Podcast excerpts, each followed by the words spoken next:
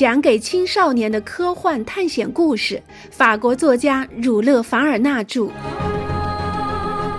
格兰特船长的儿女，一起来开启这段不畏艰险的勇敢之旅吧。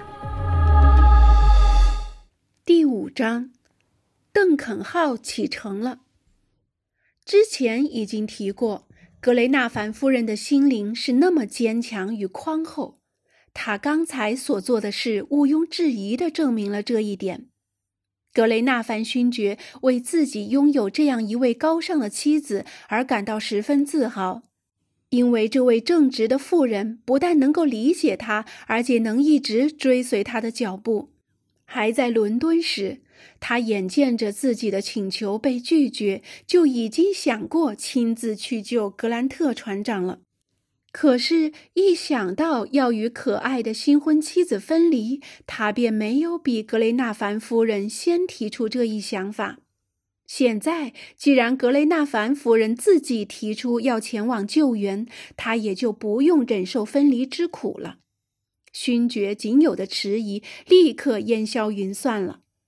城堡里的仆役们也欢呼着拥护这个建议，因为这事关拯救他们的兄弟，那是和他们一样的苏格兰人啊！他们和格雷纳凡勋爵一起歌唱，一道为格雷纳凡夫人欢呼乌拉。既然行程已定，那就一刻也不能耽搁了。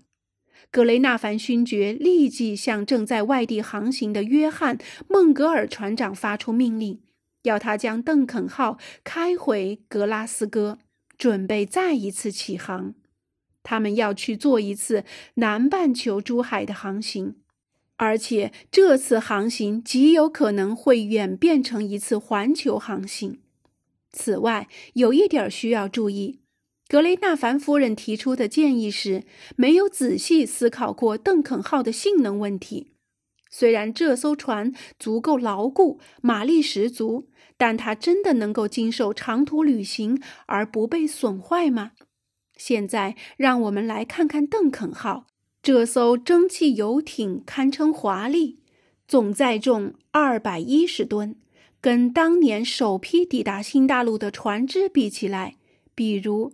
威斯普奇、哥伦布、麦哲伦、品藏乘坐的那些帆船，邓肯号明显大了很多。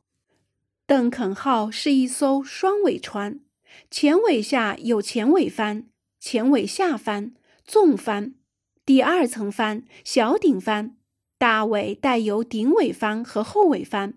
除此之外，船首还有大三角帆、三角帆、小三角帆以及很多支索帆。这艘船配备了足够多的船帆，这足以使它像快速帆船一样利用风力前进。但是，对于邓肯号而言，主要动力并不在这里。这艘船主要依靠的还是船身两侧的机械力。这些机器是按照最新的操作体系制造而成的，其产生的马力可高达一百六十匹。此外，还有一个加热仪器，可以使推动力超过蒸汽。只有这种具有高压推动力的机器，才足以带动双螺旋桨。所以，一旦邓肯号开足马力，便可以超过它当时已有的最高船速记录。实际上，当他在克劳德湾试航时，根据测速仪显示的数字，它的速度已经达到每小时十七海里了。具备这样惊人的速度，环球旅行也就不成问题了。现在，约翰·孟格尔船长只需对船舱的内部进行装修，使这艘完美的船用起来更加舒适就可以了。装修的第一要务就是扩大船上的煤舱，以便运载尽可能多的燃煤，因为在航行途中很难再补充煤的供应。同样的方法也需要用来预防粮食短缺。船长命人储藏了两年的口粮，他无需考虑资金的问题。他甚至还买了一尊可以转动方向的大炮，安置在游艇的首楼上。毕竟，谁也无法预料海上会发生什么情况。有一个能够发射八磅重的炮弹到距船四海里远的大炮，总是让人放心的。应该说，约翰·孟格尔做这类事情是十分得心应手的。尽管他现在指挥的邓肯号只是一艘游艇，可他本人却是格拉斯哥最优秀的船长之一。他年方三十，脸上的轮廓有些粗犷，却丝毫没有掩饰住他的勇敢和善良。他从小就住在马尔科姆城堡里，格雷纳凡家族把他培养成人，使他成长为一名杰出的海员。在多次长途旅行中，他的毅力、机智和沉着充分地体现了出来。于是，当格雷纳凡勋爵任命他为邓肯号的船长时，这个年轻人欣然接受了。他对马尔科姆城堡领主的爱戴，有如对待自己的兄长。这次终于有一个机会可以向勋爵奉献忠诚了。另一位不得不提的人是大副汤姆·奥斯丁，这位老海员非常值得信赖。邓肯号上的船员队伍是由船长和大副一共二十五人组成的。他们不光个个都是丹巴顿郡的子民，而且人人都是久经考验的好水手，更是格雷纳凡家族的佃户子孙。这艘船上形成了这样一个真正的好人集体，在这个集体里，甚至还可以看到最传统的风笛手。格雷纳凡勋爵拥有的就是这样一对值得赞扬的精兵强将，他们都以航海为乐，既勇敢又忠实，既善于使用武器，又擅长于驾驶船只，而且十分乐意追随主人去参加最冒险的远征。当船员们得知邓肯号将要开赴的目的地时，他们再也按捺不住内心的快乐和激动。热情的呼喊声立刻在丹巴顿的山崖间不断回响。约翰·孟格尔在准备给养和装舱的同时，并没有忘记为格雷纳凡勋爵和夫人收拾长途旅行的房间。另外，他还得为格兰特船长的一对儿女布置住宿的船舱。因为格雷纳凡夫人已经同意了玛丽提出他们姐弟俩跟随邓肯号出征的请求，虽然大家都觉得小罗伯特还小，不宜出行，可他宁肯藏在游艇的底舱里不出来，也不愿一个人留下来待在城堡，哪怕只是让他像富兰克林和纳尔逊小时候那样当见习水手，他也要上邓肯号。谁能顶得住这样一个小大人的要求呀？连想也别想。大家虽然很犹豫，但还是同意让他以乘客的身份上船。其实，当少年水手也好，见习水手也罢，正式水手也好，小罗伯特最主要是想为这次航行贡献自己的一份力量。于是，约翰·孟格尔便负责教他如何成为一名真正的水手。好的，罗伯特看着勋爵说：“如果我哪里干得不理想，您可别舍不得用九尾猫抽我啊！”你放心吧，我的孩子，格雷纳凡勋爵郑重其事地说。他没有告诉罗伯特的是，其实海员早已明令禁止使用九尾猫了。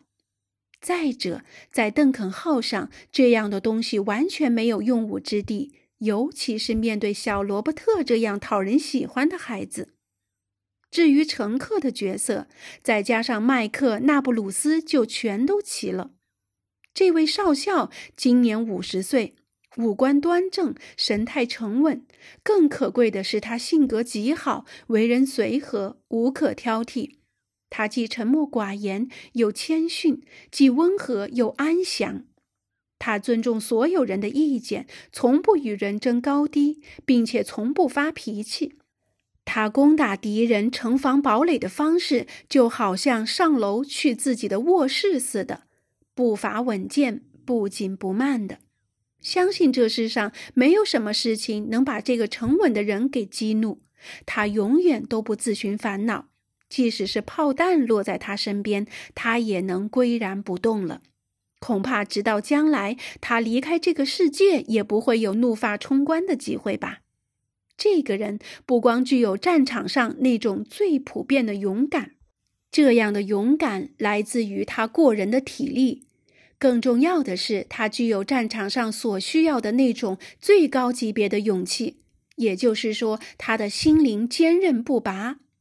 当然，他并不是没有弱点的，他从头到脚都是一种纯种的卡里多尼亚人，一个纯粹的苏格兰人。一个始终顽强而坚持着祖先习俗的人，为此他从来都不去英国军队服役。他的少校军衔也是从高地黑色禁卫军四十二团中赢得的。这支禁卫军的每个连队都是由清一色的苏格兰绅士组成。作为格雷纳凡的表哥，麦克纳布鲁斯一直住在马尔科姆城堡。作为一名少校，他认为上邓肯号参加这次行动是再自然不过了。以上就是游船上为这次出行的全部组成人员。然而，促使这艘船去完成这次最惊心动魄的航行，竟是一些出乎意料的缘由。因为他一开回格拉斯哥的轮船码头，就引起了公众们的全部注意力和好奇心。邓肯号每天都吸引了一大群人的眼球，大家对这艘船极感兴趣，也成了人们唯一的谈资。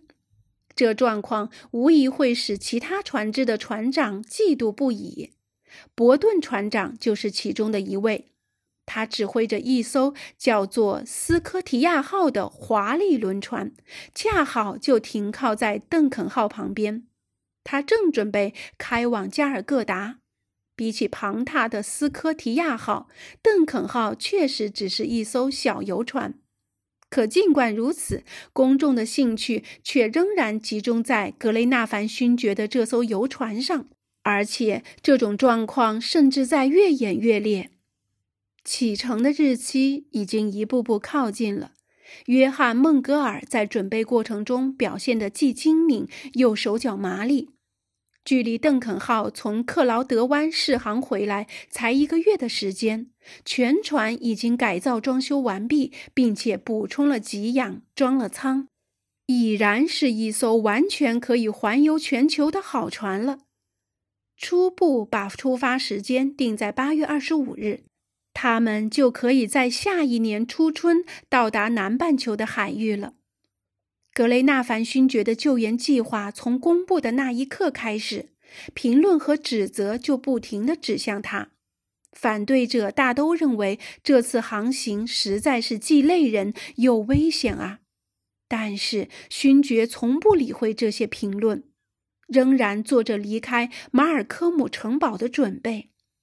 其实，这些责备他的人中有好多既是真心仰慕他的人，只是因为担心才表示反对。好在舆论公开宣称支持这位苏格兰勋爵，除去所谓的政府喉舌，所有报纸都对海军部官员拒绝救援的行为进行严厉的批评。不过，当事人格雷纳凡勋爵却显得宠辱不惊。他是在尽职尽责，任何困难对他来说都是可以克服的。八月二十四日，格雷纳凡勋爵与格雷纳凡夫人以及麦克纳布鲁斯少校，当然还有格兰特船长的儿女们，顺便还带上了管家奥尔比奈特先生。以及负责侍候格雷纳凡夫人的奥比奈特太太，在城堡里仆役们令人感动的祝福声中，动身离开了马尔科姆城堡。过了几个钟头，他们已经在船上安顿下来了。格拉斯哥的居民们热烈地欢送格雷纳凡夫人时，都对她称赞不绝。这位勇敢的年轻妇女居然舍弃原本应有的快乐和幸福，赶去救援海上遇难者，这让所有人都不由得尊重她。格雷纳凡勋爵和他的夫人住在邓肯号尾楼的后部，一共有一个客厅、两间卧室、两个换洗间。此外，还有一个公共的方厅，原本是高级餐客用餐的地方。方厅周围有六个小房间，其中五间现在用来给奥尔比奈特先生、奥尔比奈特太太、玛丽、罗伯特和麦克纳布鲁斯居住，而约翰·孟格尔和大副汤姆、水手奥斯汀则住在方厅的另一端。他们的小间面向甲板，这对他们照应船只、掌握航行比较方便。其他的船员都住在桶舱里，那也是相当舒适的地方，因为除了给养、煤炭和武器，没有其他的货物需要运载了，所以就腾出了很多空间。约翰·孟格尔船长巧妙地利用这些巨大的空间进行了内部装修，显然他做得十分完美。邓肯号预计在八月二十四日至二十五日的夜里凌晨三点退潮的时候启程，可是按照传统，起航前一场动人的起航仪式是必不可免的。于是晚上八点的时候，格雷纳凡勋爵和他的客人们，还有全体船员，从司卢到船长以及所有参加这次航行的人们，都离开游艇，赶到圣芒戈，进入格拉斯哥那座古老的教堂。这座教堂巍然屹立在改革运动造成的废墟当中，被保存得十分完好。这在瓦特斯科德笔下被描写的淋漓尽致。现在，邓肯号的乘客和船员们正走进他那具有标志性意义的拱顶之下，有无数欢送他们的群众在他们周围。在古木林立的教堂大殿里，受人尊敬的莫顿牧师正在祈求上天的保佑，愿上帝保佑这次远征平安顺利。此时此刻，玛丽·格兰特的声音在那座古老教堂的映衬下显得格外动听。这位姑娘正在为她的恩人们祈祷，她在上帝面前洒下了充满感激的眼泪。接下来，所有参加盛典的人都满怀深情地离开了教堂。十一点钟时，所有人都回到了船上。约翰·孟格尔和全体船员都在为远航做最后的准备。午夜时分，邓肯号点火仪式正式开始。船长下达了加足马力的命令。刹那间，只见一道道奔腾的黑烟融入了浓重的夜雾中，船上的各式船帆都被精心地裹在帆罩里，这是为了避免被煤灰污染到。因为当时吹的是西南风，这对游艇张帆行驶是很不利的。午夜两点，邓肯号的数台锅炉热力开始发挥作用了，气压表显示已达到四个大气压的压力，沸腾的蒸汽在气缸里发出滋滋的响声。这时，海面上却是一片平潮。借着晨曦，已经可以隐约辨识出前面的浮标和小石标之间的克劳德海湾的航道。浮标和小石堆上的信号灯在黎明的鱼肚白光里慢慢的暗淡。现在该启程了。约翰·孟格尔命人通知格雷纳凡勋爵，勋爵马上来到甲板上。过了一会儿，开始退潮了。邓肯号发出响彻云霄的鸣笛声，船上的绳缆被缓缓地松开了。邓肯号随即脱离了周边的船只，开始启动它的螺旋桨，把船送进了河道。约翰没有另请领航员，因为他对克劳德湾航道的情况了如指掌。任何领航员到这艘船上也不会比他驾驶的更出色。游艇在他的指挥下正顺利地全速前进。他左手掌舵，右手操纵机器，既镇定又稳健。